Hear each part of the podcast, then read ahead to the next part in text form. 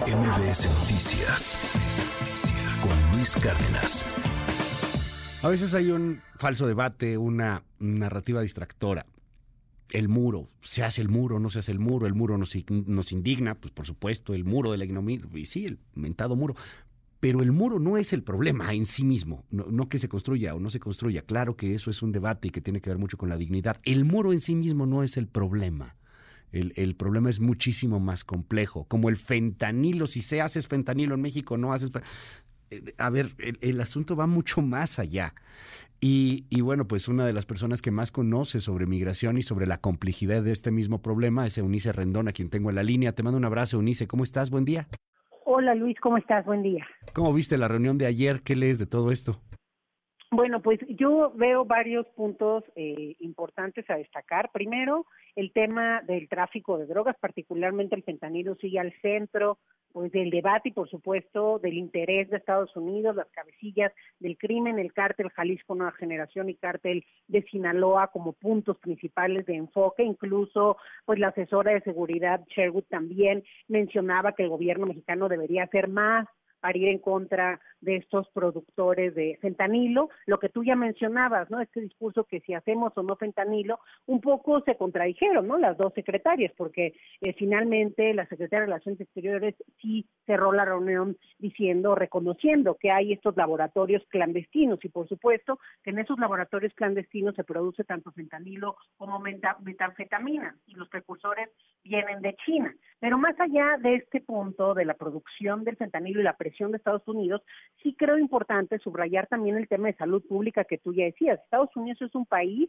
que tuvo tan solo el año pasado más de 110 mil muertes por causa de los opioides, ¿no? 12 millones de adictos al fentanilo, 900 mil adictos a la heroína, en fin, tienen un problema de salud pública importante que tampoco va a resolverse solamente con ir al tema de la producción. Hay un tema de reducción del daño y prevención que se tiene que hacer allá y que creo yo no se ha hecho de la forma adecuada. Este resultado que hoy hay en Estados Unidos de salud pública con estas drogas es el resultado de 15 años de falta de atención en estas políticas, ¿no?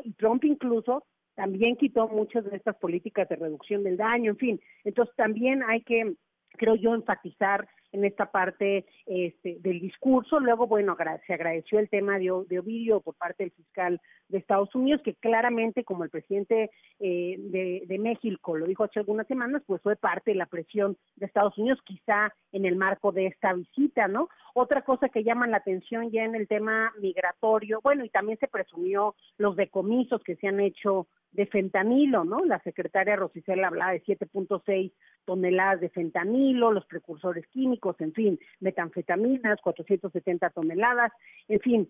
Segundo tema, creo yo, importante en la agenda, el tema de armas se tocó y se hicieron algunos acuerdos, pero realmente no veo yo un avance importante que se va a dar un reporte a México, en fin, las armas siguen ahí, siguen pasando, pues bueno, ahí creo que hay que también fortalecer eh, los mecanismos de seguimiento de estos acuerdos. Y finalmente el tema que hoy está muy en boga, que es el tema migratorio, y ahí lo que llama la atención es que otra vez la propuesta sigue siendo de securitización, de militarización, de amenaza, que si tú, que si se quedan de aquel lado, que si pones más seguridad en la frontera, que si vamos a hacer centros de procesamiento más abajo para que justo no avancen más pero poco, y el presidente con el mismo discurso de ir a las causas, que tiene razón, pero eso es insuficiente, Luis, porque estamos ante un fenómeno que ya en lo que tú vas a las causas, aunque le metieran todas las ganas en las causas, que eso está por verse, ¿no?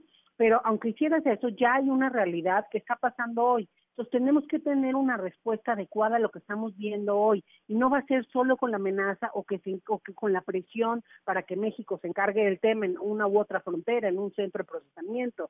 En fin, este, ayer mismo también se publicó el tema que ya Estados Unidos puede deportar gente venezolana que no había podido todos estos años y la deportaba a México. Eh, pero, pero todos estos anuncios, el propio anuncio del muro, que yo creo que no es casualidad que se haya dado durante la visita, es un tema político, más allá de que si Biden dice que, que ya era un plan de antes, que no le dejaron cambiarlo, etcétera. Yo creo que el discurso está ahí, Biden lo está sacando por el tema político de cara a las elecciones en 2024. Hemos visto una presión de los republicanos con el tema migrante. Agosto y septiembre han sido los temas, los meses de mayor flujo migratorio que hemos visto casi que históricamente, ¿no? Este, tan solo en Estados Unidos en este mes de, agosto, pues hubo 230 mil, 33 mil personas, ¿no? Este, que fueron ahí detenidas por la patrulla fronteriza. Lo mismo hay puntos como Coahuila, Chihuahua, que hoy están teniendo flujos muy importantes, incluso si se hablaba de albergues emergentes para esos puntos, pero poco oímos hablar, Luis, de una política más integral, de un modelo realmente seguro, ordenado y productivo de la inclusión del sector privado, con todo el tema del nearshoring, eso es lo que creo que debemos estar planteando. Pareciera, una respuesta más lista. ¿no? Pareciera que, que entonces pues la reunión de ayer a lo mejor pues, mucho tema y, discusiones, etcétera, pero pues esta, estas soluciones o esta eh, búsqueda de, soluciones al problema que está ya en este momento no, no se dio. ¿Qué, ¿Qué, se puede hacer en este corto plazo? O sea, hoy vemos eh, la, la, frontera desbordada, eh, vemos ahí este pues cómo se está exacerbando y cómo se está haciendo muchísimo más duro el, la vigilancia en Estados Unidos, las deportaciones. Pues de entrada, ¿qué tenemos que hacer nosotros aquí en México? ¿Qué vamos a hacer con esas personas? ¿Qué, qué, qué urge, Eunice? Yo creo que hay varias cosas. Urgen cosas bilaterales y cosas nacionales, como tú bien dices. Del lado mexicano, creo que tendremos que, nosotros de hecho en ese decálogo y ese trabajo que tenemos con el Instituto Nacional de Migración, tenemos el grupo para el modelo ordenado, seguro y productivo con el Consejo Coordinador Empresarial que ya hemos sesionado varias veces con varias empresas ahí interesadas en la mano de obra migrante. Creo que eso se tiene que extrapolar. Los legisladores tienen que meterse también en el tema, las diversas autoridades para acelerar realmente que este modelo लोग sea una realidad con todos los actores que tienen que estar en la mesa. Del lado mexicano se calcula que se van a abrir más de 400 empresas con este tema del nearshoring en los próximos dos años. Entonces, bueno, eso, pero no nada más es en automático, no porque se abran las empresas, tiene que haber una coordinación y una estrategia para el tema del papeleo, para conectar la oferta con la demanda, para hacerlo de forma inteligente y ordenada para que verdaderamente funcione.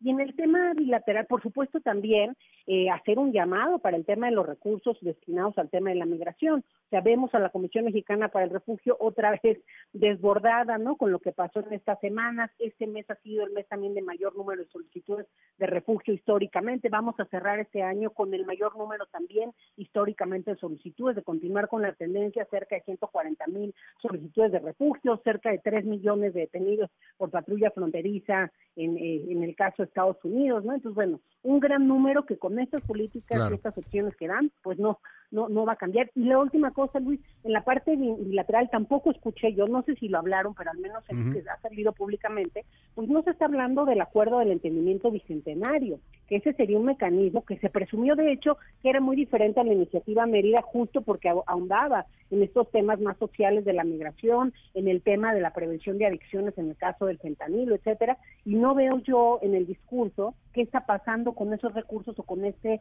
acuerdo que ya hace tres o cuatro años se firmó. Y creo que este es el momento de que estuviera ahí eh, pues a disposición esos recursos para las asociaciones civiles, para los religiosos y gobiernos locales que están atendiendo este, este fenómeno en ambas fronteras.